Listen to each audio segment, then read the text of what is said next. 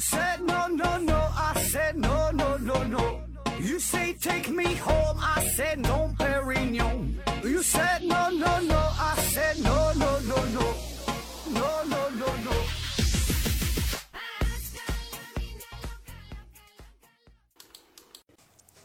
拼命探索，不计后果。欢迎您收听《思考盒子》，本节目由喜马拉雅平台独家播出。呃，咱还是先上硬广啊，听节目送奖品。奖品呢是一个价值六百元的 3D 打印鞋垫儿一双。针对于呢各种呃患有足疾的朋友，您可以在某宝上搜索“造物百科”啊，有需要的呢可以联系一下啊。那因为这个鞋垫儿比较特殊嘛，针对性比较强，所以呢咱不采用抽奖的方式了啊，而是呃有需要的朋友直接联系我就行，就先到先得。每期呢只提供一个名额，就你收听这个节目的时候听到这句话哈，想参与的话赶紧。赶紧就参参与这个抢鞋垫的活动啊！那具体如何操作？首先在本期节目下方留言，内容不限，但是呢要求以本期节目的这个序号啊作为开头，随便说点啥都行。然后把这个留言的内容进行截屏。第二步呢是把这期节目啊分享在你的微信朋友圈当中，或者是微博当中啊都行。然后也是截屏。第三步，把以上两张截图发到我的私人微信当中。我的微信号是思考盒子的拼音思思考考和和知子啊，注意平翘舌发音。把这两个图给我，然后说上一句我想要鞋垫儿啊，我想要鞋垫儿，就 OK 了啊。第一个，我第一个，第一个我收到这个信息的人哈，最早这个人您就能收收到这个鞋垫了，免费的啊。来晚的那就不行了哈，一期就这么一个名额。再上一个硬广是燕博士戒烟帖，燕博士戒烟帖，戒烟黑科技啊，戒烟黑科技，有想戒烟的朋友可以联系一下，呃，有想进行商业合作的朋友可以联系一下啊，嗯，他的微信号是三九六七三零三五三九六七三零三五，或者是直接联系我也行，我把这位老哥的这个微信呐推给您啊。那好了啊，咱们这回开启一个新的系列啊。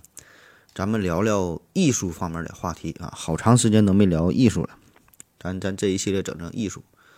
那今天呢是这一系列的第一期节目，聊聊艺术当中的书法啊，叫大师，您为啥不好好写字儿啊？那咱们现在平时在网络上啊，经常会看到一些小视频，嗯，就是有一些大师啊，有一些所谓的大师啊，他们呢会用各种。奇奇怪怪的方式啊，在写字儿，写出来的内容呢，也是像屎一样啊。但凡是个正常人，也看不出来他写的是啥，甚至不知道他的这个过程叫干啥哈。你说说的这个是写字儿，反正咱是没看出来他是在在在他在写字儿啊。因为这些大师，他他他根本他不用笔呀，有的是用拖布啊，有的是用针管儿，还有的呢是把这个笔呀插在鼻子里边，而且插两个哈，一个鼻孔插一个。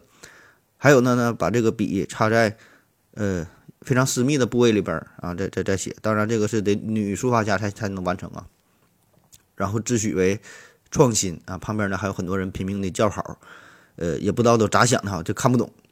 再有呢，就是一些这个书法的获奖作品也是，你看这个前三名的字儿，一个比一个丑啊，它是歪歪扭扭的。有的呢像这个小小孩写的哈，有的像这个半身不遂写的。有的像这个半身不遂的小孩写的啊，就完全看不懂这帮艺术家们到底在搞什么鬼。那相比于一些古人的作品，咱有时候去这个博物馆呐，呃，去美术馆呐，对吧？去艺术馆里边，虽然也看不懂的话，咱有时候就就参观游玩嘛，看一看，也会看到很多古人的作品。那同样，虽然很多内容咱也看不懂啊，很多字真心是不认识啊，确实不认识。但是呢，起码总体上吧，会给咱们一个很好的体验，就是看起来挺舒服哈，看起来挺工整、挺挺挺秀丽的。哪怕是什么狂草啊，那也是叫笔走龙蛇，是行云流水，就可以很好带来，可以带来很好的一种视觉上的体验啊，叫视觉盛宴，对吧？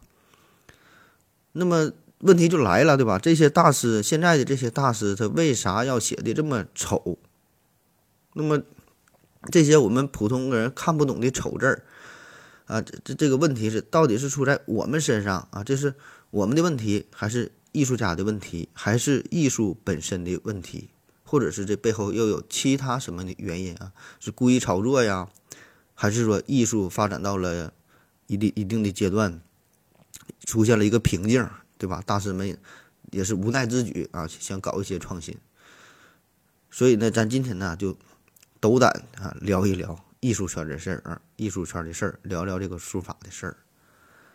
嗯，那正式开始之前呢，我再托付几句。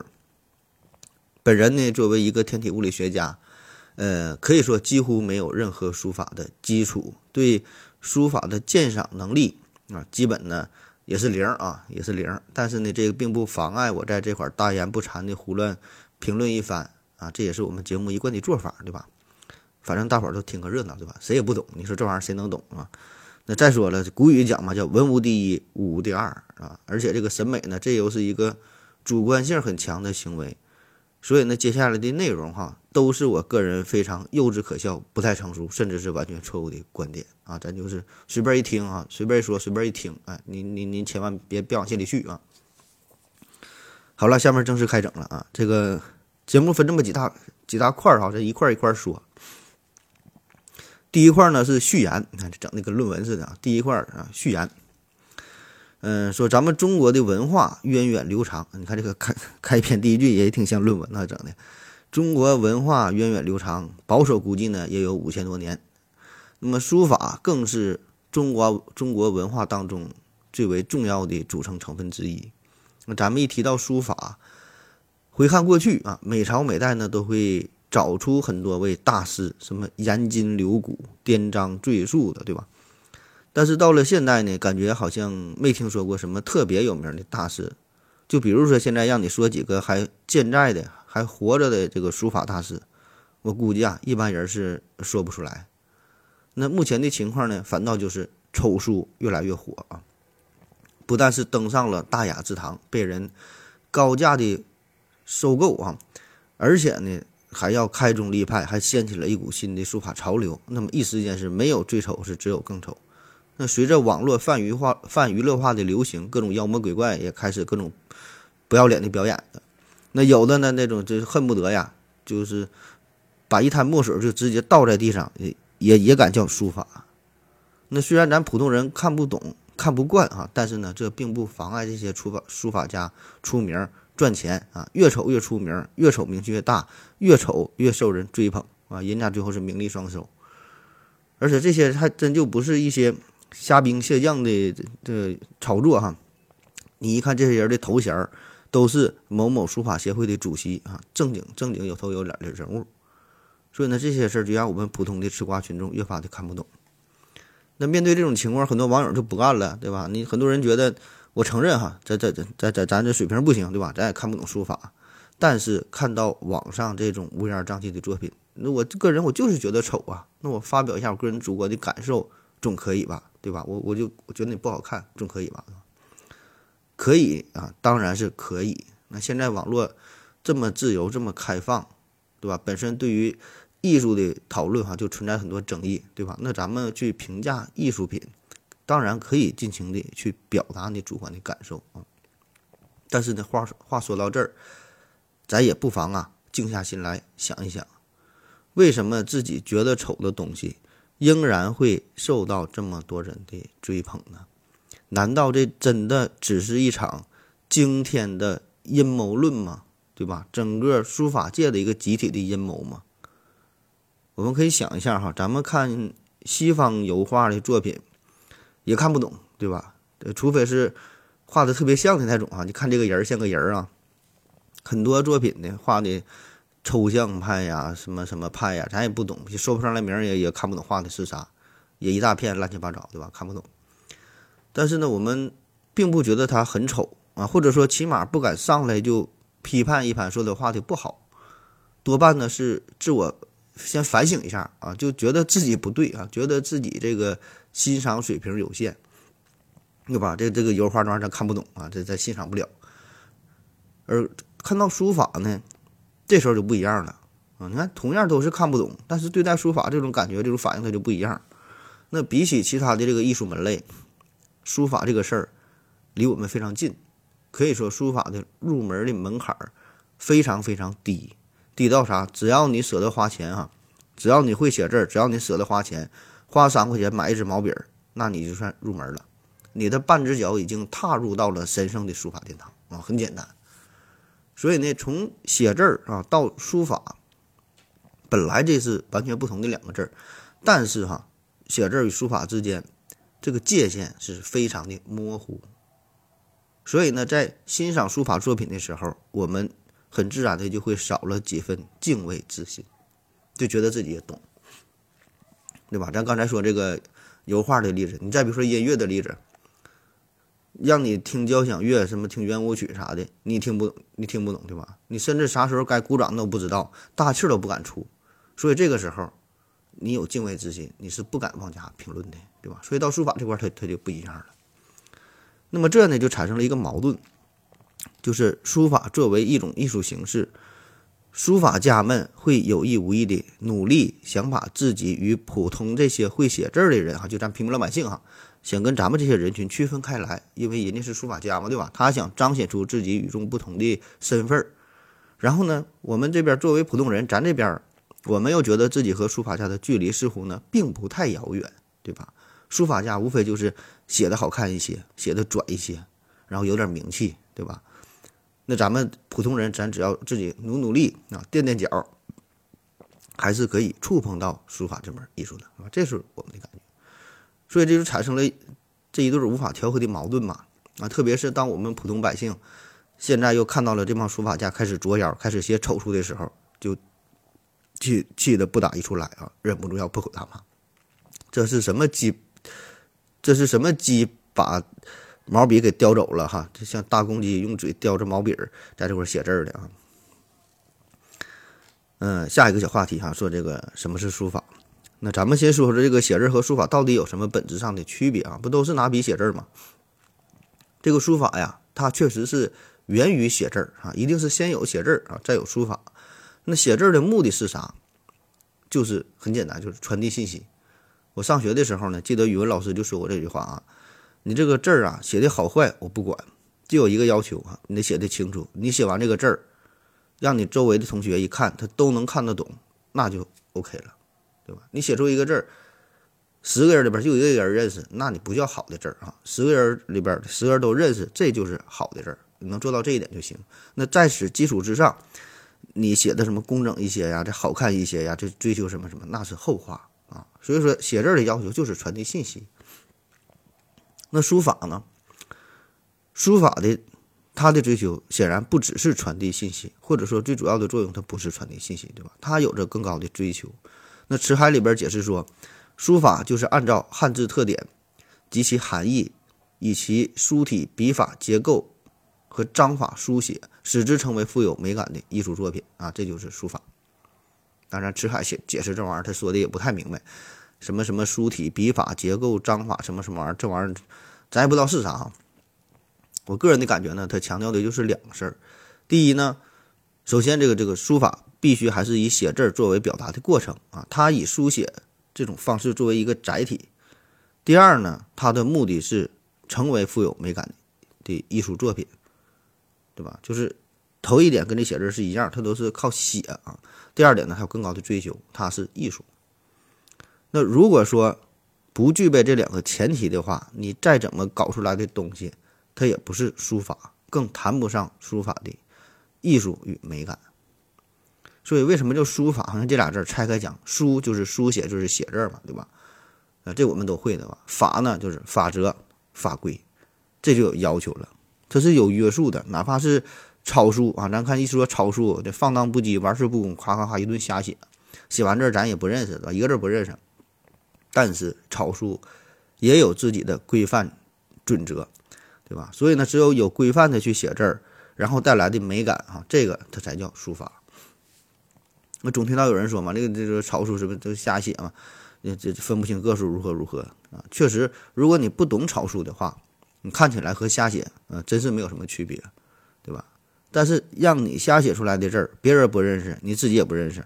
而草书按照规范的草书去写出来的字儿，你去写，写出来之后，别的书法家是可以认识的，啊，所以呢，它是可识别、有规律、成体系的。咱们现在很多的汉汉字哈，简写的这汉字都是从草书里边提取出来的啊，都是从草书跟草书学习的。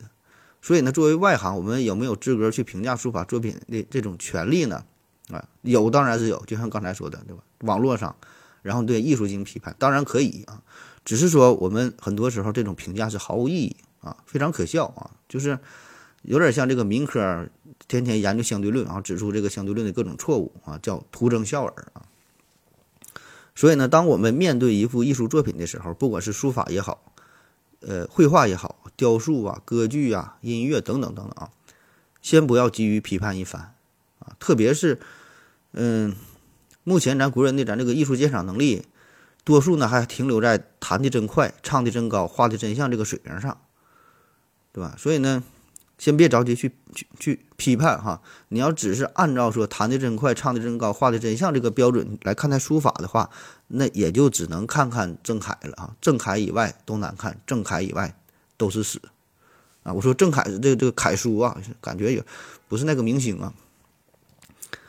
下一个话题哈，什么是好看？什么是好看？那什么是美啊？什么是好看？咱总说审美，审美的，这美在哪呢？怎么去审呢？审美并不是说看到美啊，然后审嘛，审视不就看嘛？看不到美，不是这个意思啊。审美呢，是从美学的角度来审视、来体会、来看待，这有啥区别啊？就是说，哪怕是面前有一坨屎，我们也可以对它进行审美，就是用美的这个角度啊。从美学角度出发来看这坨屎，这个过程就叫做审美。所以呢，审美这是一个从美学角度去感知某件事物的过程，而不是因为这个事物本身美，我们看到了它才叫审美。就一个东西丑，它也有被审美的权利，对吧？就是我们完全可以从美学的角度去研究黄博士啊，这也叫审美啊。这个为了举例子哈，借用一下。有台的这位这位这位演员哈，借用一下，黄博士啊，看他的也叫也叫审美啊。再有呢，对审美啊有一种误解，就是说，呃，单单凭个人的主观体验啊，我们总说这个什么审美呀，这美呀是一个主观的啊，确实是主观的，但是这个审美的过程并不全都是主观的。比如说，咱们看到了冰冰姐，我们都会觉得她很很漂亮，很好看，对吧？嗯，甚至会有一些生理上的反应啊，就是男士上男士看了之后，对吧？但是呢，这个过程它不叫审美，这个顶多呢是作为生物学意义上的人哈一种本能的反应。再比如说，看到王羲之，看到《兰亭序》啊，不管是外行还是内行，咱看了之后，哎，都觉得这字儿写的挺好，对吧？对于外行人来说，你觉得它好看哈，觉得看起来舒服、通透、美哈，哎我去啊，这些呢都不是审美。顶多只能算是非常非常初级的审美。对于内行人来说，他看到《兰亭序》的时候，他可能单纯某一个字儿、单纯某一笔拿出来，他都能给你分析的头头是道啊，找出其中的妙处，就上了一个档次啊。这个叫审美。有人说可能感觉不服哈，这不都是看都觉得好吗？你内行人咋了，对吧？那咱可以对比一下，这书法当中还有这个其他，比如说这个苏轼，苏轼的。石石压石压蛤蟆哈，黄庭坚死蛇挂树。那听这个名儿，它就好看不到哪去啊！但是呢，这些都是名家名作，也都是一直备受书法界的追捧和学习。大伙儿可以看看节目下方的图片啊，就石压石压蛤蟆、死蛇挂树这些字体。那这些字儿，咱们外行人就有点看不懂了，对吧？那你看到这部作品的时候，顶多就会，也就是评论一句说：“哎呀，这字写的还行。”啊，就非常非常勉强的说还行啊，这呢也是冲着书皇二人的名气来说的还行，而并不是因为作品本身。所以呢，对于这类作品，咱们普通人就很难进行审美，很难触发你本能的反应了。啊，再比如说这个张旭的《肚痛帖》，还有颜真卿的《祭知文稿》，啊，这这这些作品，这咱就更看不懂了，对吧？写的感觉是乱七八糟。我们普通人很难体会其中的妙处，但是呢，这些都是经典中的经典啊！你看那些专家哈，人人从专业的角度去分析，可能说拿出一个字儿，那都能写出一个好几千字、好几千字、上万字的一个论文。那好了，好的，说完了审美，咱再说说好看啊。啥叫好看？嗯，啥叫好看？这 AV 小电影好看吗？好看，对吧？那么大电影呢？就就正常的反映人性的、有深度的、很深刻的电影好看吗？也好看。但是在艺术领域内啊，你说好看这个词儿很危险，对吧？同样说好看，大电影和小电影都好看，但这两个好看的意思一样吗？它不一样，对吧？所以说艺术圈内说好看这个词儿很危险，很容易让谈话双方的人都在自己的小天地里边转圈，并不知道别人口中的好看指的到底是个啥。因为好看这个词儿它很广泛呐，它的意义，好看并不一定。代表着说，你看了之后给你带来愉悦、快感。那有的时候好看也可以是给你带来一种凄凉啊，对吧？有时是悲壮啊，有时是无奈呀、忧伤啊这些负面的情绪。说可以把整个世界毁灭给你看，这也叫好看。所以你看这个好的电影啊，并不一定是喜剧，甚至说真正的喜剧很少啊。比如说《泰坦尼克号》，比如说《罗生门》，比如说《被嫌弃的松子的一生》，这些都是好电影。但是你觉得好看吗？对吧？它不是单纯的、简单的、肤浅那个层面的好看，但是它会很非常震撼，然后呢，引发你一些的共鸣，引发你一些的思考。所以说，好看这是一个非常泛泛的说法啊。那如果您只是觉得类似于什么穿越大唐、邂逅三千宫女，或者是霸道总裁之全公司女人都爱我这类的爽文才叫好看的话，那么还是那句话哈。那么至于书法作品的欣赏，你也只能是相当于看一看这个田田营章啊、庞春华这这种楷书了，对吧？再复杂的就看不懂啊，就觉得不爽，就不好看。那在摄影当中也是有一类作品叫做糖水片儿哈，糖水糖水片儿啊，大部分都是风光名胜啊、亭台楼阁之类的，然后配合着非常明媚的阳光啊，非常唯美，看起来确实也很好看啊，这也是一种好看，让，让人心情愉悦。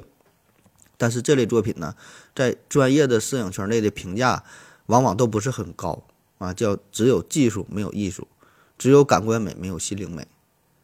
你看很多真正这个这个大赛的摄影作品，普利策之类的哈，你看这个作品，它都反倒很朴素哈，没有那么炫，没有这么艳丽啊，就是你乍一看可能感觉看不出哪里好，你仔细再细品，呃，也看不出来哈。这个这确实艺术的事儿咱不懂，是吧？总之就是这个。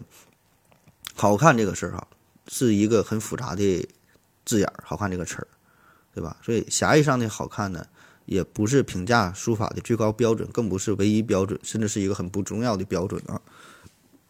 所以我们得允许有自己看不懂的、听不懂的艺术存在，得允许我们觉得那些非常丑陋的艺术存在啊。当然，你也可以完全忽略它，也可以完全无视它，对吧？因为我看不懂啊，我不鸟你，OK 啊，嗯，你甚至可以在心里边去破口大骂啊，在心里边去骂，但是呢，请不要骂出声，啊，更不要上来一棒子就全都给打死，对吧？这样做只能表达您自己的浅薄无知，就好比说你非得喜欢两只蝴蝶，喜欢爱情买卖这类的歌曲啊，完全可以啊，完全可以，但是呢，大可不必因此就抨击海顿的交响乐和小约翰斯特劳斯的圆舞曲。对吧？这俩不冲突，面向的人群它不一样，对吧？嗯，特别是书法这个事儿，本身呢，我们就误以为这个书法的门槛很低嘛，对吧？再加上咱现在你说确实写字儿都很少啊，现在的电子产品这么普及，平时接触的手机、电脑都是非常规范的字体，然后看到的纸质的这个材料也都是统一的打印出来的，这个非常标准的什么四号字儿之类的，对吧？所以呢，这样我们对于书法的审美能力越发的下降，本来就没有多少哈，越降越低。那看到一些不太工整的字体的时候，第一感觉就是觉得丑，对吧？因为不适应、不习惯嘛。所以啊，很多时候咱们更应该是冷静一点，不要急于批评那些自己不理解的东西，而是试着去学习、去了解、去深入的感受啊，去体验，去试着消除自己的审美定式，而不是上来就骂啊。当然，这个通过。谩骂哈，确实，在比如说骂骂抽书这个事儿哈，在网上的这种行为，确实这种行为可以给我们呃带来一种一种快感啊，而且呢，会让自己觉得我是站在了正义这一边，我在守护中国的传统文化啊，甚至可以通过这种这种谩骂呀，获得一种自豪感，或者获得一种民族使命感哈。但是很多时候，我们可能骂的不对哈，嗯，瞎骂啊。好了，咱先休息一会儿。我要跟正南去尿尿，你要不要一起去啊？我也要去。呃，风姐，我要跟正南、阿呆一起去尿尿，你要不要一起去啊？喝了口水回来，咱们继续聊啊。那听完了第一部分的内容之后，很多朋友可能会觉得今天我们要给丑叔洗白，要给丑丑叔证明了哈，并不是哈，完全不是这样啊。接下来我们就要揭露一下这个丑叔的真正面容哈，我们要批判一番啊。那先说说丑叔，啥是丑叔哈？这个丑叔吧，它分为两类。啊，当然这是我分的哈，对不对？不知道啊。咱先说第一大类哈，我们要大力去批判的这一类啊。这类丑书呢是没有法度、没有内涵、空谈技巧、空谈理念啊。咱结合一些具体的例子来说一说啊。第一种呢就是乱用工具啊，乱用工具啊，用拖把写字的，用头发写字的，用别人头发写字的啊，要用针管这个这个色墨条色书啊。很多朋友都看到这个视频了，应该就是医院里边。那种注射器，抽一管子墨水，对着这个纸啊一顿喷，表情呢还倍儿严肃、倍儿认真哈。然后脚步和手势还得还得还得配合，整的像回事似的，装模作样。啊，旁边的礼仪小姐呢还得抻着纸，想笑还不敢笑啊。而且这还不是一般的人物哈，这是书法界有头有脸的大人物啊。还有各种这个人体书法哈，人体书法，呃，我也不知道怎么叫哈，反正就是在在人人体身上写写写字儿啊。拿个毛笔在人身上乱写乱画，啊，有的时候呢还得用到裸女啊，呃，有的时候呢写字的人不动弹，然后被写字这个人啊在原地转圈儿，啊，还有什么什么盲书、猴书啊，各种各样的，反正就是不正经用自己的手拿着笔来写字儿。那这种哗众取宠的表演，与其说是文化创新，与其说是书法，呃，不如说是群魔乱舞，就完全违背了书法的本意。那你别看这些方式哈，非常奇葩，非常怪诞哈，感觉是有点二叉哈，但是呢，确实很管用哈，很吸引人呐。因为这搞怪弄丑这些，它很省力，而且呢，每次你创作出来的这个作品啊，这都不一样，次次不一样啊。当然，你想一样也不太可能，对吧？你也不知道这这下一次会表现表现如何，然后就可以美其名曰我这叫艺术的创新，对吧？艺术不能雷同，对吧？雷同那就不叫艺术了啊。然后再雇雇雇一帮这个水军啊，炒作捧呗，对吧？只要有人敢批评，这帮水军上去就是一顿怼啊！你这是不懂艺术，你这是外行啊！你不会审美，书法就是我们非常小众的啊。那么再加上有一些不明就里的糊涂蛋啊，他就是半懂不懂的这种半吊子啊，然后就跟风呗，为大师说话，人云亦云的。于是乎，这丑书啊，这这类丑书。就堂而皇之的混进了书法艺术的殿堂。第二类丑书呢，叫江湖体啊，江湖体，呃，这种书法其实挺蒙人的啊。当然说书法也有点抬举他了啊，嗯，毕竟这个确实也是拿着笔在写字儿啊。但这种丑书呢，呃，大伙儿可以看一下节目下方的介绍。典型的江湖体呢，就是喜欢用各种。夸张的写法，你就去这个一一些饭店里啊，小饭店啊，墙上挂着一些牌子，很多就属于这个类型，就是喜欢那个字儿吧，写的笔划拉的很长，然后呢，喜欢写龙呀、虎呀这些字儿啊，而且写出来的吧，这个真是书画结合了哈，他写的这个龙，它真像一条龙，带着长长的尾巴，然后比如说写这个马这个字儿吧，就得画个马脑袋，那最有代表性的就是写这个虎啊，虎这个字儿。虎这个字儿往往写的呢像这个“屌”这个字儿啊，啊，当然这是正经的草书的写法，草书的这个虎写起来确实确实很像“屌”啊。但是呢，有一些江湖体的大师，他写的有点太像了，嗯，我觉得他甚至根本不知道这个正经的这个虎的草书应该怎么写啊，他就写了个“屌”字啊。还有那阵写什么佛呀、禅呐、武啊、静啊，哎这些字儿，写的时候呢，故意把这个笔划。一停一顿，一停一顿，就就就一抖抖，搁这抖哈，弄一坨一坨的写出这个字儿。再有就是喜欢写一些成语，“天道酬勤，厚德载物，上善若水”哈，“龙飞凤舞，马到成功”，这也是他们的最爱啊。呃，然后这个第一笔和最后一笔往往呢都很夸张。那要说这些江湖体大师呢，确实有那么一丁点儿的底子哈，有点水平，确实有点水平。如果好好写字的话，也能蒙骗我们绝大多数的外行人，对吧？这咱确实看不懂哈，就觉得应该还好，哎，还好。但是这帮人呢，偏不哈，偏不就喜欢这种故弄玄虚、玄虚的写法。那么这些字儿，如果您只是自娱自乐哈，自己在家里边门一关上自己玩儿，倒也无妨。但是呢，你出来卖弄，啊，有的还真把自己当大师了，甚至还写字卖钱，这个那就有点过分了啊。所以这些江湖体，再加上之前说的这些什么色书、吼书啊，拿个拖布写字的这帮人哈，这个事儿哈，对真正的书法是造成了极大的负面影响。呃，其实。个人感觉哈，这些东西它根本代表不了真正的书法啊，这根本它就不是书法，它就是另外另外另外一个领域的事儿哈。但是呢，他打上了书法的幌子，所所所以吧，这个事儿就非常非常影响这个真正的书法。那虽然这些书法丑书的创作者当中有一些人，他的江湖地位也很高，也有着很光鲜亮丽的头衔儿啊，如果好好写字的话，也能写得挺好看哈。但是呢，咱总不能因为他是大师。啊，就把他在雪地上尿过尿的这个遗迹也当成传世佳作吧，对吧？所以呢，这个事儿咱得分开看啊。那么至于他们为什么走上这条不归路，哈，这个原因很多。有一些呢，就是为了引起大伙儿的注意，故意制造出一些热点；有一些呢，是想在艺术的道路上进行创新，但是最后误入歧途啊，走火入魔。这个事儿后面我们还会详细谈啊。反正无无论如何吧。他们的这些做法呢，都很成功的占据了更多的公共信息资源。那么再加上我们绝大多数人对于艺术的鉴赏能力很低啊，这就让我们本来就不太了解的书法这个领域哈，现在才是更加看不懂。第三类丑书呢是老干体哈，老干体哈，听这名就挺有劲儿哈，老干体。我们这里说的老干体呢，全称是老干部书法啊，老干部书法。还有另外一大块老干体叫老干部诗词啊，也叫老干体。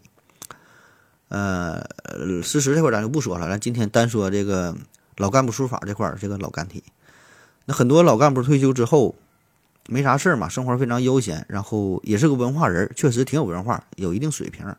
呃，也喜欢这个舞文弄墨呀，写个字儿，对吧？打打发打发时间，跟这朋友之间交流一下，哎，也挺好啊。但是很多人他这个更多的只是一种喜欢而已啊，喜欢。你喜欢没有用啊，喜欢但是不一定能得到，对吧？你书法这个这个事儿，它是需要你下苦功夫的啊，需要去练哈，需要打基础。那很多这些老干部他并没有书法的基础，顶多算是半路出家，然后呢又不愿意去临帖，不愿意去下苦功夫，所以呢写出来的字儿啊完全没有技法可言。说的难听点就是是驴非驴，是马非马。你说他要像骡子，骡子他也不愿意。那同时呢，又急于表现自我，啊，再加上老干部本身的这个特殊的身份，是吧？老干部嘛，又老又是干部，德高望重，对吧？年龄大了，也没人愿意指出他的不足，更没人敢去批评他，都是说一些好话呗，对吧？哎呀，这个字儿写的好啊，这是虞世南附体了；这个字儿写的好啊，这这这这是这是褚时良在世，是吧？啊，大伙儿没事呢，还互相交流一下，互相吹捧一番。啊，你要是你也就是活在现在了啊，你要是活在一千年前呢，这唐宋八大家里边，你都能站上一位啊，就是大伙说的也挺开心啊，沾沾自喜。呃，当然还是那句话哈，如果说这个事儿哈，这些退休的老人家只是把书法作为自己的兴趣爱好，你关上门来哈，你自己觉得好玩，自己玩，身心愉悦，陶冶情操，很好，对吧？随便你在家里边怎么去野，怎么去放纵，释放天性，愿意咋写咋写，对吧？这是您个人的选择。谁也管不着你，但是呢，有一些时候有个别的人啊，个别的老干部就有点不知深浅啊。他不但自己写，还得展示给别人看，甚至还要办展览啊，非得出来现眼。然后呢，还没事儿愿意写字儿，愿意去送人啊，还得让你去点赞、转发、评论啊，还让人去打赏，那要不要脸，对吧？还得这字儿写完了送给你之后，还得回家裱上，还得挂出来，还得挂在客厅，还得是客厅的正中间，对吧？这就有点过分了。那还有一类丑书呢，是依赖名人效应啊。这里边的名人呢很多哈，有娱乐圈的名人，就娱乐明星，这个歌手啊，还有这个主持人呐，呃，也有商人，也有政界的大咖，反正就是有头有脸的人物。那这帮人呢，本身跟书法没有什么关系，对吧？但是呢，因为他是名人，所以写出来的字儿自然就价格不菲了，备受追捧啊。比如说这个毕老爷啊，呃，他当年给潘晓婷提字，潘晓婷就打台球那个美女嘛，给她提个字儿啊，九球天后啊，写出来像这个环球大嫂似的哈。而且这四个字呢，还写错了两个。那就算是这样，还有人愿意出二百万要买下这幅作品啊。再比如这个成龙，成龙六十岁大寿的时候呢，赵本山写了一副心经，二百多个字啊，送给了成龙作为生日礼物。成龙呢是现场拍卖哈，最终呢是被叫到了二百万成交。呃，赵本山还有一幅作品，那老赵平时就是爱爱写些字儿哈，装文化人嘛。他写了一幅作品叫《龙龙腾龙腾凤舞》哈，四个字呢拍卖了，拍卖出九十二万的高价，啊，这个正经的艺术圈这帮书法家都很难达到这个这个价格了。他们这一平尺是是一平寸一一平寸是多少钱啊？九十二万，就很很很很难比呀。还有这个刘德华为这个养老院募捐，他这个书法作品呢拍出了八十万的高价。还有这个王菲的女儿李嫣哈，刚学书法一个月写的毛笔字，在慈善。在这个慈善晚宴上拍卖，就拍到了二十六万。你说吓不吓人？就这数啊！当然，关于呃募捐这事儿，就拍卖募捐这事儿哈，这个还不太一样，对吧？这另外一个事儿，这个里边慈善的含义比较大，对吧？你卖出的八十万也好，卖出的二十六万也好，这个并不是对呃你的作品本身的认可，对吧？更多的呢是一种慈善，是一种爱心哈，这是另外一回事儿啊。呃，同时咱也得承认，确实有一些。明星有一些这个这个，不管是娱乐明星、歌手这些这帮人也好，就是他们的艺术造诣确实很高啊，起码远远在咱们普通老百姓水平之上，对吧？人家也是下过苦功夫去练字儿，正经学过的啊，这个咱也是咱得认可，咱也得承认哈。但是呢，毕竟你不是专业干这个的，你和专业书法家还是有一定的差距，对吧？就是你的作品啊，也许是看起来很美。但是也很难算作是艺术作品，纯粹是因为你本身的明星的光环加持而已。那好了，好说完这么多丑书啊，这么多丑书啊，色书啊，笔书啊，阴书啊，哈，各种花样摆出的这些书写的方式。那么问题就来了哈，这些丑书的书法家们，他们难道不知道自己的行为很可笑吗？自己的作品很丑陋吗？我想十有八九啊，应该也是知道哈。那么既然自己知道丑，为啥还要这么去做呢？啊，当然就是为了钱呗，对吧？名利二字嘛，对吧？那在网络社会上，你现在什么东西最值钱？哎，当然就是热点和流量。那作为一个书法家来说，你怎么蹭热点？怎么制造流量呢？你这个字儿你写的再好啊，没有用，没有用啊！现在你得在网上炒作呀，你干自己搁那写有啥用啊？对吧？你字写的再好，在圈内文人相轻，对吧？你写的好，同行并不认为你写的好，同行就算心中认为你写的好，他嘴上也不说你写的好。而我们外行人又看不懂，对吧？就算你能看懂，你觉得他字写的很好看，有啥用啊？你也没有话语权，对吧？所以怎么办哈？出名啊，对吧？咋能出名？炒作呗，对吧？不要脸呗，啊！自称是开宗立派啊，我自成一体。碾压柳公权，气死孙过庭，对吧？然后再刷存在存在感的同时，顺便呢创造点经济价值，啊，你可能会觉得这些彪呼呼的行为怎么可能有人会看呢？怎么会有还能创造出经济价值？怎么去赚钱呢？这事儿不用怀疑哈，你想想当年的芙蓉姐姐啊，当年的凤姐，再到最近的这个马保国啊，当然他是被这这现在是是是不让他这不让他再出来捉妖了，对吧？那整的都是多火呀！啊，其行为不可谓不荒诞，其表现不可谓不夸张，对吧？所以，别管怎么说，说的不要脸，怎么去骂，怎么去抨击，人家火了，有人关注啊，在互联网上，这就是价值。所以，丑书它的形态是各种各样，哈，变着花样是是层出不穷的，网上骂声一片，嗯，甚至说是几乎一面这个一一片一片倒都是负面的评价，嗯，不重要啊。不重要，你以为你骂他，他们就不开心吗？恰恰相反，越骂越开心，巴不得有更多人去骂，对吧？不以为耻，反以为荣。虽然自己只是一个跳梁小丑但是能赚到真金白银啊，那还要脸干啥？当然，话说回来哈，这个丑书或者说是神丑文化的流行，呃，与我们每个人也都分不开，我们也都要负有一定的责任啊。我们都是这个这场雪崩当中的每一片小雪花，啊，因为这个就是我们每个人嘛，都有一种猎奇的心理，都有一种审美扭曲的心理，啊，这个也是我们可以说是人类的人类的一种本能哈。就是我们虽然会觉得很多东西很丑，但是你觉得丑，并不是不理它啊，反而是很关注它啊，觉得很好玩、很有趣儿。你在意它，就像是丑书、呃色书啊，是吧？这种这种方式，你觉得很夸张、很搞笑，对吧？但是你并不是不看，反而呢是愿意和朋友去分享，然后再大力的批判一番，显得自己特立独行，显得自己档次很高，显得自己懂艺术，对吧？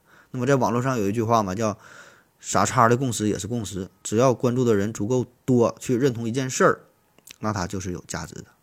对于丑书呢，也是如此。不管你再怎么去讨厌，仍然会有一部分人沉浸其中去追求它，对吧？人家这个圈子玩的很欢乐，这样呢就制造出了价值。下一个小的话题叫书法在追求什么啊？书法在追求什么啊？先给出两个关键词：继承与创新。嗯，咱们现在常见的字体，你能说出名的哈，基本就这么几种，对吧？楷书，对吧？啊，宋体字儿，然后这个这个行书啊。剩下的什么隶书、魏碑，这使用的不太多。再有呢，像什么篆书、金文、甲骨文，对吧？这就更不常见了，跟咱日常生活当中就不会用到这些字儿，对吧？那还有一些呢是艺术字的范畴哈，比如说很多店铺的这些招牌用的什么琥珀体呀、看亭流啊，对吧？还有呢就是电影当中的海报用的那些字体，那这些呢都归属于艺术字的范畴啊，艺术字，但它并不是艺术哈，这个嗯不是书法要讨论的啊。那么，为啥我要说书这个书法当中这个字体这个事儿？从这个 书法诞生的第一天起，到现在哈，可以说有几千年的历史。具体啥时候出现的书法，这很难去说，但起码有上千年。可是呢，写来写去，你发现也就这么几种字体，就这些种。那为啥这个宋徽宗牛逼哈？为啥宋徽宗这个瘦金体牛逼？啊，有人对他评价说是瘦金体，啊，运笔灵动快捷，啊，笔迹瘦劲，啊，风姿绰约，自瘦而不失其肉，啊，什么什么说一大堆。受限于个人的水平哈，我真心是没看出来他哪地方好看啊。我感觉啊，他真正的牛逼之处在于啥？他创造了一种全新的字体的形式。啊，当然，真正的瘦金体之主啊是这个呃薛绕啊。嗯，是，但是宋徽宗确实是更进一步的发扬光大，然后普及开来啊，让我们更多人知道了瘦金体这个事儿啊。所以，这个瘦金体在书法历史上可以说是极具个性个性的一种字体。它真正重要的意义呢，就是在于与之前的传统书体都有很大的区别，自成一派，对吧？这个叫独创，这个叫创新。那米芾在这个呃呃秩序者当中说呀。说这个古人书各个不同，若一一相似，则书奴也。就啥意思？你这个字儿吧，你写的不一样啊。要求学书的人呢，你得学古人，但是你不能学的一模一样，那你就是呃奴书奴隶呀，奴隶一样，你得有自己的个性，你有自己的风格。那么当代这些大书法家的最大梦想是啥？他们在追求啥？当然也想自创一种创全全新的字体了。汪老师呢想创一个汪体，刘老师呢想创一个刘体，罗老师呢想创一创一个罗体，但是可能吗？它不可能。中国书法发展这么多年，无数的书法家进行了无数种的尝试，最后呢不断的沉淀，对吧？经过时间的洗礼之后，留下来的就这么几种风格。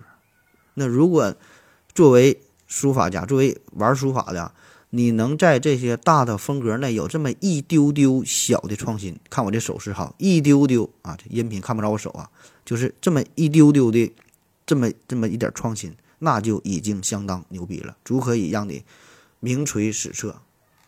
你就想想哈，二王这么狠的人物，二王那想当年在东北啊，用枪支和手榴弹打死了九个人，那啊整混了，这是东北二王。他说是书法界的二王。王羲之、王献之父子，那书法家、书书法界里边多牛逼的人物，也没有独创的字体，对吧？而只是形成了自己的风格。还有我们总说这个这个楷楷书里边颜体啊、欧体啊，虽然也带个体字儿，但是也只是在楷书的这个范围之内自成一派，它并不是一个全新的、完全不同的、独立于之前其他所有字体的字体，它不是这样的。所以你看，现在历届呃各种书法大赛这些比赛吧，楷书的参赛作品都不多，然后很多人咱外行人啊，咱普遍就感觉说，为啥他不写不写楷书去参赛？因为楷书很难写呀，一写楷书就露馅了，对吧？很多大师他你让他写点这个行书，写点草书瞎划了行，一写楷书他写不好，所以不敢不敢写楷书。这其实并不完全不是这样啊，并不不完全是这样啊。就是楷书吧，难写，确实是难写。楷书的难写在于啥呢？在于古人已经把楷书写到了极致，几乎没有再发挥的余地，你很难再有新的突破。就比如说这个书法圈儿，呃，二田啊，田英章、田运章，就咱学学这个学钢笔字儿啊，照人家写这个字帖，这两位老师二田，这俩学的都是欧体的楷书。咱外行人一看，可能大家写出来字儿很难分辨，对吧？我们就觉得很美，很难分辨。这基本都是一样的呀。但是你再美，你能美过打印机吗？对吧？所以呢，你得创新嘛。所以呢，留给中国书法家这个创新的空间呢不多了。作为书法家，如果你不创新的话，那么你模仿颜柳欧赵写到极致，这辈子啊，最后死了，给你最高的评价就是写的挺像，对吧？你可以看看那些参加模仿秀的那那那那那些人哈，有几个能真正的持续的活下去？就模仿赵本山的，模仿刘欢的，有啥用啊？对吧？你唱的再像，也就是一时那么一小段儿，大伙儿哎觉得很快乐很好，很快就把你淡忘了，对吧？没有哪个明星是靠模仿别人去出名的，得做好你自己嘛。所以怎么办哈？怎么办？面对这个局面怎么办啊？一些书法家呢就开始不好好写字了，在书法比赛当中，你看我们外行人追求很肤浅嘛，就是觉得好看，谁好看谁就第一嘛。而大师们他们在努力追求创新，追求超越自我，在前人的基础上进行一些尝试。那么这种尝试对于我们外行人来说，那可能就是一种丑术。当然，仅仅在这个书法风格上进行创新，这个它也不够啊，因为啊，还是啊，中国这个文化啊，书法历史太漫长，人太多，前人几乎把所有的可能都都已经走到了极致。就算是这个行书、草书，你看这写起来相对的比较混乱，对吧？看起来风格迥异的，啊，好像还有很多施展的空间嘛，对吧？你可以随意发挥啊。但是其实这这事儿也已经被古人玩坏了。所以呢，当为了追求创新，这种巨大的压力无法转变为有效的动力的时候，有一些人就开始剑走偏锋啊，追求旁门左道啊，就出现了我们最之最开始介绍的那种不再用手拿着毛笔去写字的方式。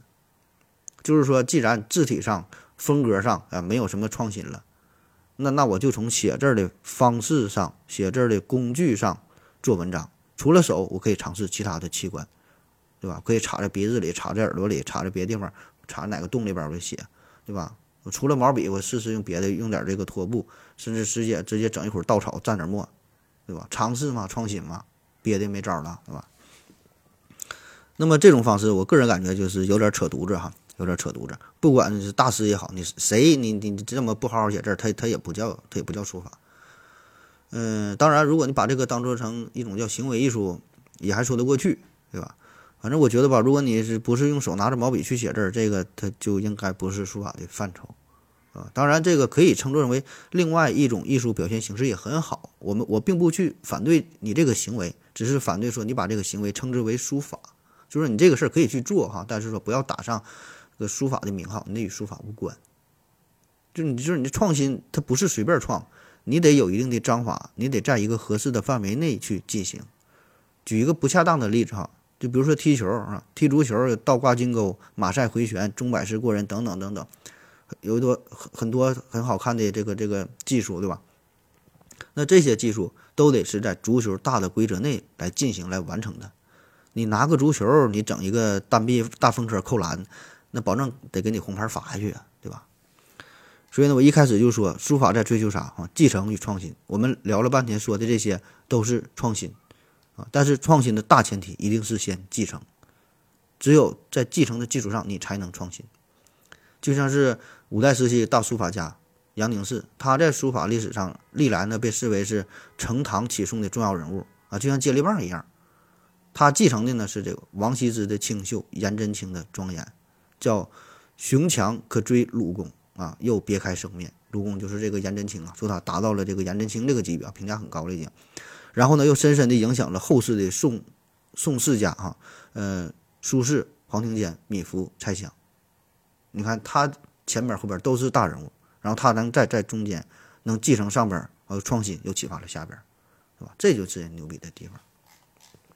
那沙孟海老先生在九十岁高龄的时候，还经常提到一个事儿，就说告诉书法家呢，打好基础，打好基础，不要轻言创作啊。这个绝对不是说对于自己来说是就磕头啊、自谦呐，对吧？年龄大了啊，这是怎么怎么？不是啊，这是老一辈艺术家发自肺腑的一个感慨，就是他到达一定档次之后，他会对这个书法呀有一个感悟啊，他感觉到了这书法的真谛是啥？你得先打好基础，然后才是后话，然后才是研究创新。你想想，历朝历代能够留存至今的这些书法家，这些作品能够形成自己的风格哈，都是先入帖再出帖，入帖是跟人学嘛，对吧？出帖然后自己有一些小想法。那你只入帖不出不出帖，写一辈子也是一个写字匠，啊，就跟人学模仿嘛。那你不出帖而不入帖就企图出帖的话，那就是瞎写，那就是江湖体，是吧？所以呢，只有先入帖再出帖，才能独具一格，才能才有可能吧，成为一代大师。那这事儿对吧？就像咱这个做菜一样啊，这事儿好理解。那基本就是这么几个大的菜系，酸甜苦辣咸的，基本就是这么几种味道。啊，当然有一些富有科学精神的人可能会抬杠说这个辣不是味道哈，辣是一种轻微的疼痛感。今天是艺术圈专专场啊，咱就让科学精神去休息一天啊。就作为一个厨师，你说就这么几个味道，对吧？你想创新，你起起码你得常见的菜你得会做，然后呢，你再跟别人学习学习呀，自己有点有点 idea 啊，对吧？整点研究一些新品。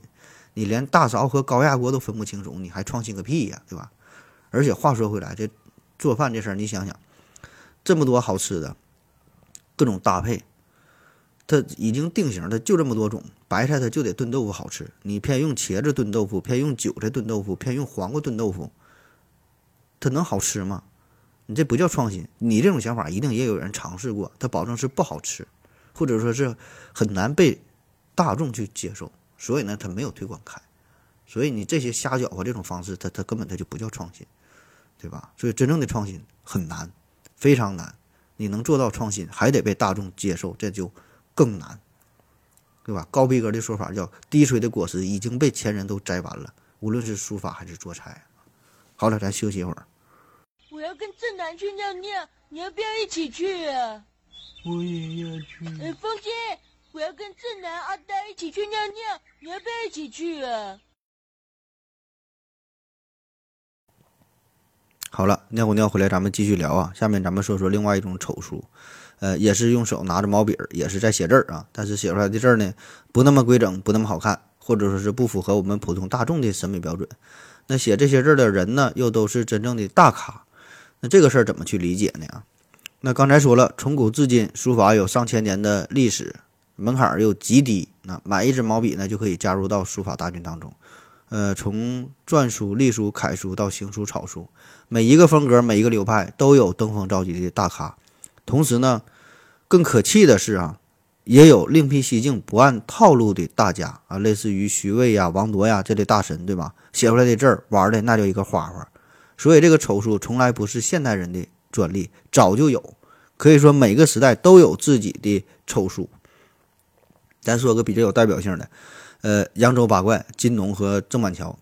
那杨守敬说，清代。呃，有两个魔道，一个是郑板桥，一个呢就是金农啊，这二位。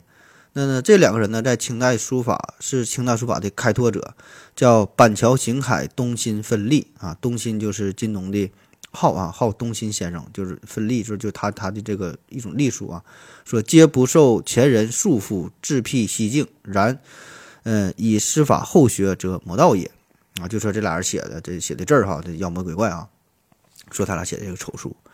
那为啥这他俩要写丑书呢？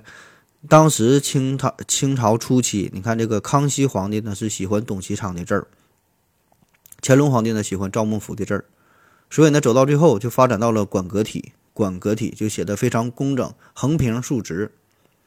如果这时候你参加科举考试，你满腹经纶，但是呢字儿写的不好，也会名落孙山，因为皇上喜欢的东西，下边人一定会追捧，对吧？就喜欢这种非常工整的字儿。那么如果按这个要求哈，这么一直走下去的话，书法必然会走入到死胡同，因为你这个标准统一了，大伙都这么去做，就很难再有创新，没有发展。所以呢，在道光时期的翁刘程铁四大家之前，扬州书坛发挥了重要的作用啊。就咱说的这个金农和郑板桥，那他俩是率先发起了书法的大变革。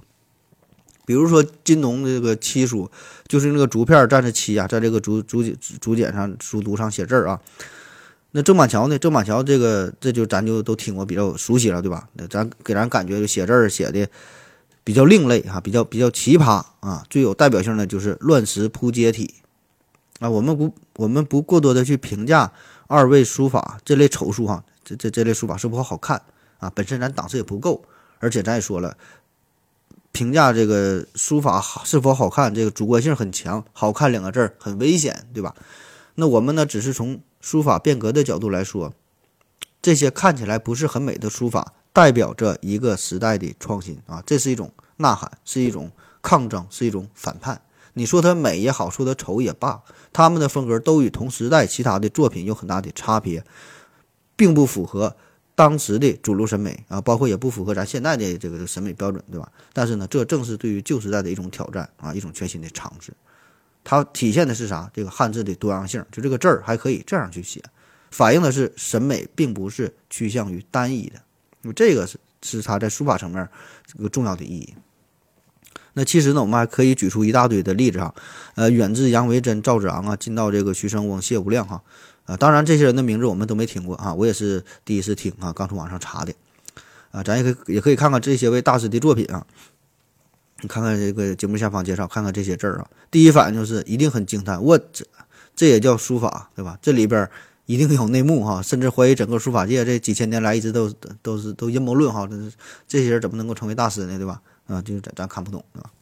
那世人呢都公认说这个赵孟頫说他字儿那是美啊，不管是内行外行看了都说好啊，这个没啥争议。但是呢，有人说赵孟頫的优点是美啊，缺点是太美了，美的有点媚啊媚。那明末清初的文学家、著名的书法家傅山就直接说赵孟頫是匪人，匪呀就土匪，行为不端嘛。为啥？就说这个他的书法叫浅熟无骨，太媚了。所以呢，他提出了著名的书法理论，叫“宁拙勿巧，宁丑勿媚，宁支离勿清华，宁直率勿安排”。那么这个理论哈，当然不一定很对啊，但是这个确实是受到了很多呃书法界人士的认同啊，就说这个说这个确实是代表了很多人的思想，就是一种书法的追求啊。那么书法发展到今天，对于我们普通人来说啊，可能这个庞中华呀，已经是我们对于书法认知的一个极限了，对吧？咱感觉咱能写到庞老师十分之一、百分之一的水平，写到这个字儿已经足够了。但是呢，对于书法家们来说，这显然是不够的，对吧？他们他要何去何从，对吧？那仅仅是临摹书黄米蔡啊，当然是不够的，对吧？所以呢，一定会思考着书法的未来，一定呢要进行一些尝试。那再说这个书法哈，它不仅不是。现代独有的啊，也不是中国独有的哈，外国也有啊，比如说日本啊，其实入日本的这个对于书法的研究，呃，也是有很长的历史啊，而且也是很有造诣啊。那日本有一位丑书大师啊，确实是大师，很有名气，他叫井上有一啊，是日本二十世纪后期呃最具争议的一位书法艺术家。那字儿给你写的哈，这咱没听过这个名儿，也可以看一下节目下方的介绍介绍哈。那叫无拘无束，是放荡放放荡不羁，就恨不得把自己整个身体沾上了墨，在地上满地轱辘。那比起当年的电章赘述，那是更加的猛烈。那就算是这么胡乱去写啊，在二零一七年中国香港书符笔拍卖会上，他的书法作品《梦》哈以一百五十万元的价格成交啊，那就这一个玩意儿能卖一百五十万啊，这事儿呢在呃艺术界是引起了很大的争议啊。所以呢，我们就会有个疑问，对吧？就明明这些大师写的很丑，为啥还会有这么多人在吹捧这个问题啊？其实这个问题呢，呃，这是一个陷阱啊，问反了。这些大师不是因为丑才成为大师，不是因为丑才受人吹捧，这个过程是他先成为了大师，然后被人追捧，然后再写丑书。那回顾历朝历代的这些书法大师们，写丑书的大师们，都可以把字写得很好。在没成为大师之前，他们写的字儿都已经是到达到达这个一定水平了，对吧？没有哪个大师是因为写丑书才出名的。那咱细数当代的这些丑书大师，其实绝大多数也都是有头有脸的人物。他们这些丑书之前，也都是正常人啊。那么他们的作品，那也都是相当可以的，很传统、很规矩啊。不信你可以看一看，是可以说是既受到了社会的认可，受到了专业人士的认可，也是得到了咱普通外行人的好评，对吧？起码你认识这个字儿，觉得是 OK 的。那么后来呢，在这个书法界，他们是混出了一些名堂，有了更多的话语权，有了足够的人脉，有了资金地位。才有资本放飞自我，才可以开始去尝试去探索别人不敢写的风格。那么到了他这个档次之后，也就不必在意世俗的评判了啊！别说世俗了，二六的评判他都不管，也就可以不再考虑普罗大众的喜好，可以自由自在的去书写，想写什么就写什么，想怎么写就怎么写，想用什么写就用什么写，想在什么上面写就在什么上面写。那同时啊。这些大师身边总会有一些人啊，毫无理由的去支持啊，可以算是无脑粉儿啊，觉得这些是大师嘛。无论大师他他搞出什么理论都是对的，对吧？我都我都去支持他，我去舔他，我就都跪舔，对吧？我我就脑残粉儿啊，就觉得大师说的话，他总会总是有道理的，对吧？人家练了练了这么多年，人家写字这么好，人家这么有实力，对吧？大师他一定是对的，是吧？大师能有什么坏心眼儿啊？那么就比如这个玩吼书的这个曾大师，那说这个名字。咱可能也没听过啊，但他的视频我估计你一定有印象，就拿大拖布在地上，在这个地上铺一张大纸，一顿摩擦，把纸都干漏了啊，感觉刚从精神病院里边跑出来一样。但是他坐下来呢，仍然可以写非常清秀的工整的小楷，啊，有着很深厚的书法的功底儿。在写吼书之前，在书法界已经很有名。所以呢，从某个角度来说呢，确实啊，他这个吼这种吼叫的方式，只是一种尝试。虽然这种。表达方式被人批判，包括圈内的书法家的批判，但是呢，呃，确实也有一些追随者，有一些支持者，对吧？就支持他的行为。所以呢，说到丑书这个事儿吧，不说嘛，得分开看哈，得得分开讨论哈。呃，之前那些跳梁小丑的那些江湖体啊，那那那那那些那些呃老干体。对吧？还还有这个把这个笔啊插在身体某个部位的这种，这些呢，我觉得没有啥过多的讨论的价值，对吧？咱们是，起码我个人是是是是反对的啊，对吧？我我这里是咱要讨论的就是另外这种就是这种创新的方式啊，这种形式我确实还没没太想好，也不知道如何去评判，呃，也不知道如何是是批判也好还是支持也好，这个我还在犹豫哈。我也是一直在思索着书法的未来，呃，咱们中国艺术的未来啊，我这是也是他妈想的太多了哈。呃，咱之前说了，就所有，我说所有那些不用手拿着笔去写字的哈，都是扯犊子。但是你说，呃，对于这些有功底的人、有实力的人，他们用手也拿着毛笔写出的丑字儿，这个如何去评判？这个是不是真正的丑呢？啊，这个是我一直在思索的问题。还有说，这个书法的未来是否必然要？经历一个摆脱原有书写书写工具的阶段呢？啊，是说的直白点，就是书法是否有一天必然要开始进行尝试，放弃拿毛笔去写字，放弃拿钢笔去写字，而是追求用拖把、用注射器、用其他的工具去写呢？啊，这不是开玩笑，咱就说是创新嘛。确实，你说发展到一个瓶瓶颈之后怎么办？对吧？是否要真的必然得经历这个过程呢？对吧？就好坏不说，这是这种必然的趋势呢？对吧？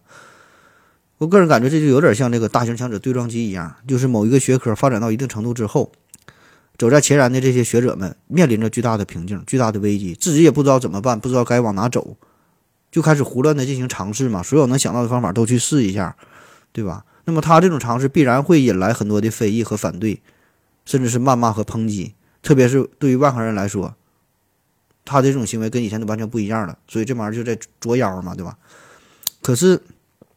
对于业界内部这些人，那你说他还能怎么办，对吧？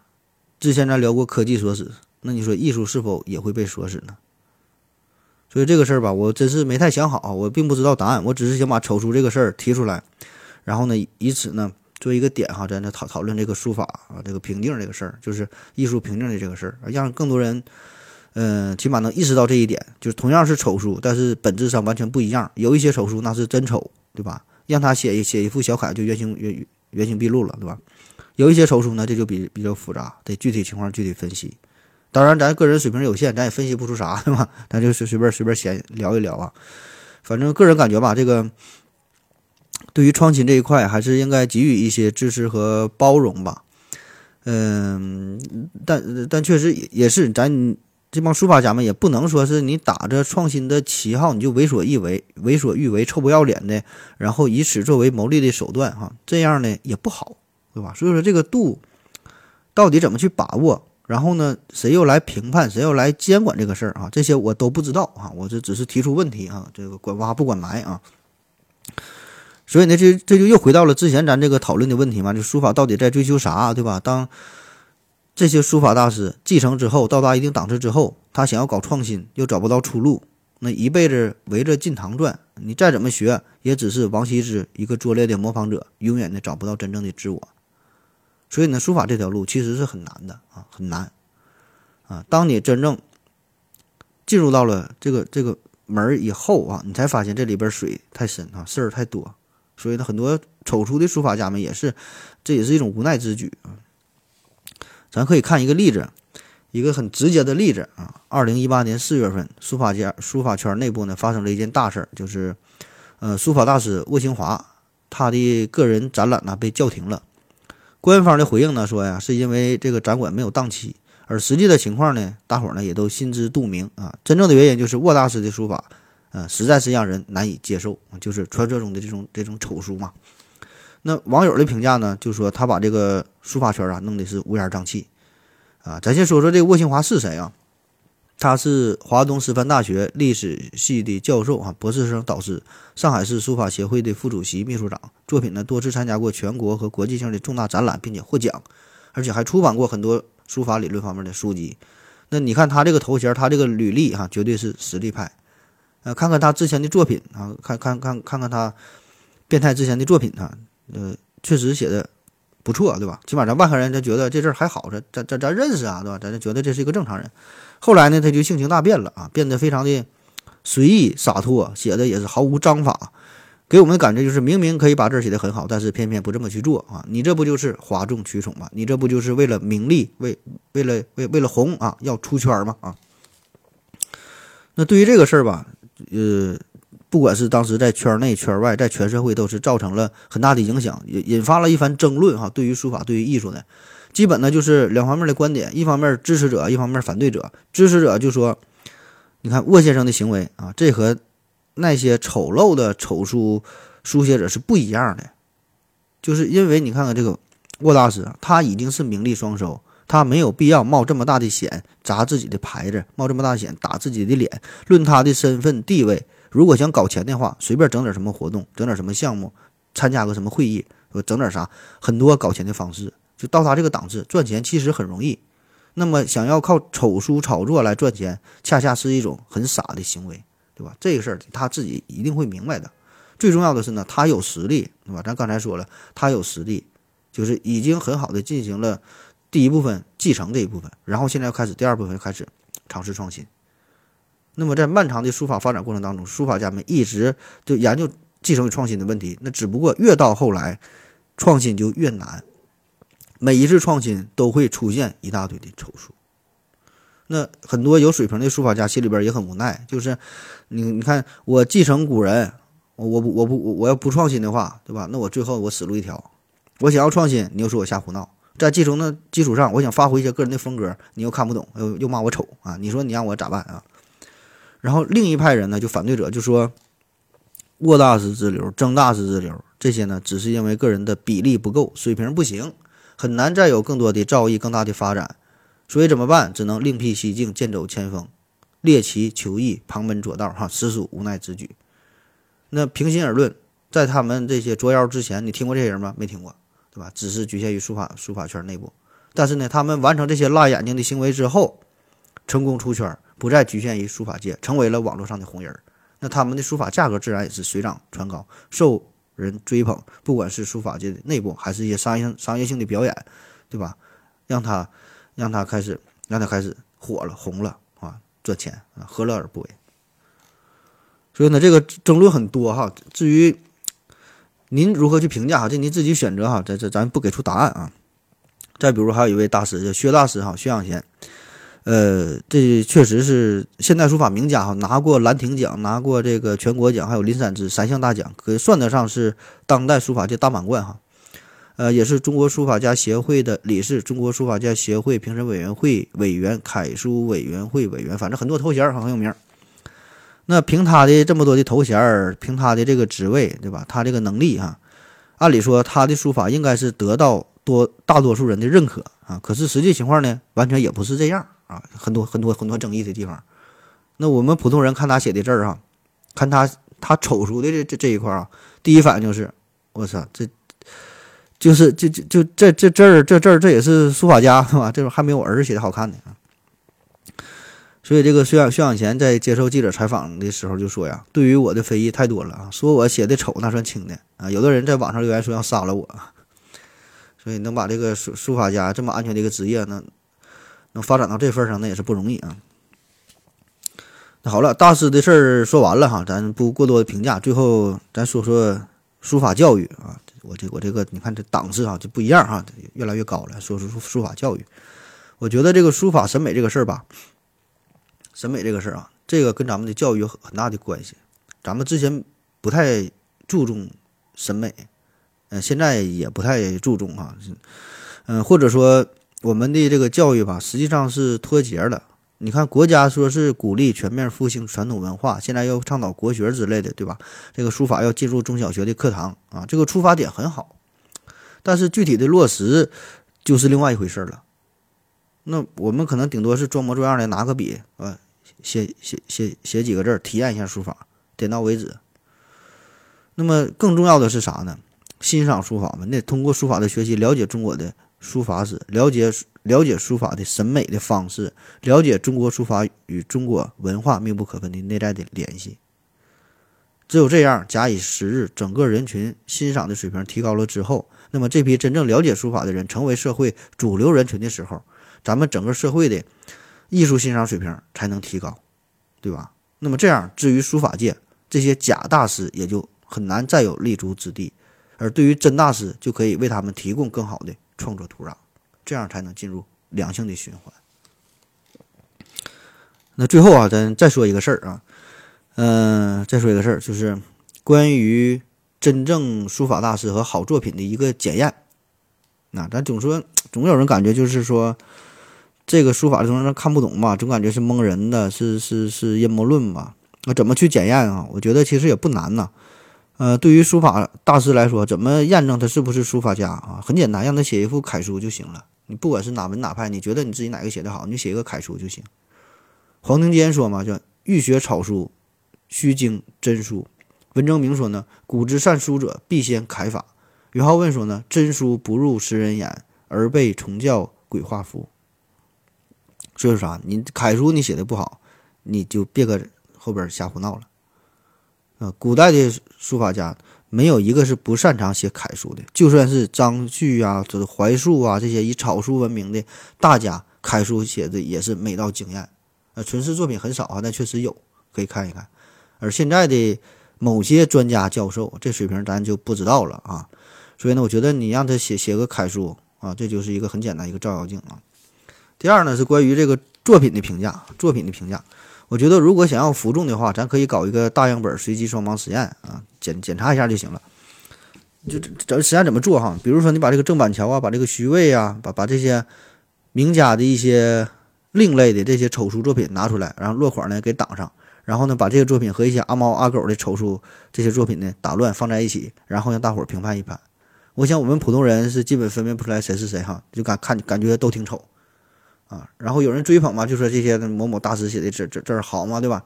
那就让这些大师你找一下，看看哪一个是板桥的作品啊，哪一个是徐渭的作品啊？你能说出这个这个丑书看到底哪地方好，对吧？这个是体验你实力的时候。好了，今天的节目就是这样，最后的最后哈，呃，因为今天这个整的挺长了，本来还有一个一个小的话题叫艺术的阴谋哈，这个是一本书，想要给大伙解读一下，那就不解读了哈，不解读了，大伙自己中毒去吧啊。叫艺术的阴谋哈，这是一本书，推荐给大伙儿。他就说的啥呢？就说当代这个艺术不再是通过表现空洞而反抗空洞的艺术。而是彻底沦为了空洞的艺术。当代艺术已经变成了艺术家内部的秘密交易，仅靠哄骗、迷惑不解的大众度日啊，完全失去了存在的理由。呃，有兴趣朋友朋友可以看一下啊。好了，今天节目就这样，感谢各位的收听，谢谢大家，再见。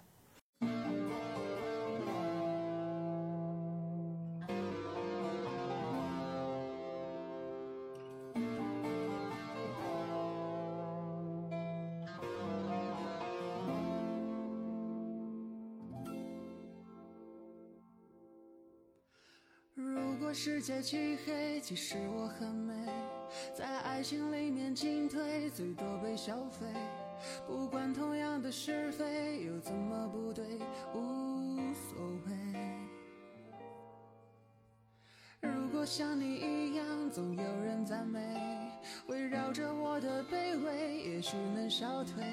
其实我并不在意，有很多机会，像巨人一样的无畏，放纵我心里的鬼。可是我不配，丑八怪。能否别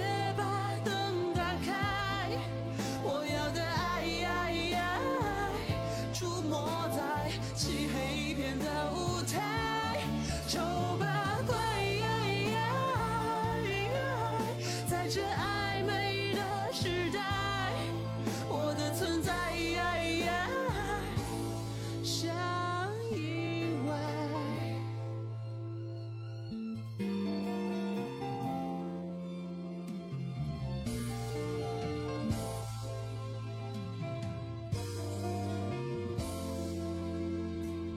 有人用一滴泪会红颜祸水，有人丢掉称谓，什么会。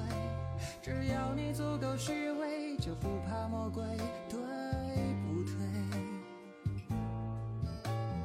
如果剧本写好，谁比谁高贵？我只能沉默以对，美丽本无罪。当欲望开始贪杯，有更多机会，像尘埃一样的无畏，化成灰，谁认得谁？管他？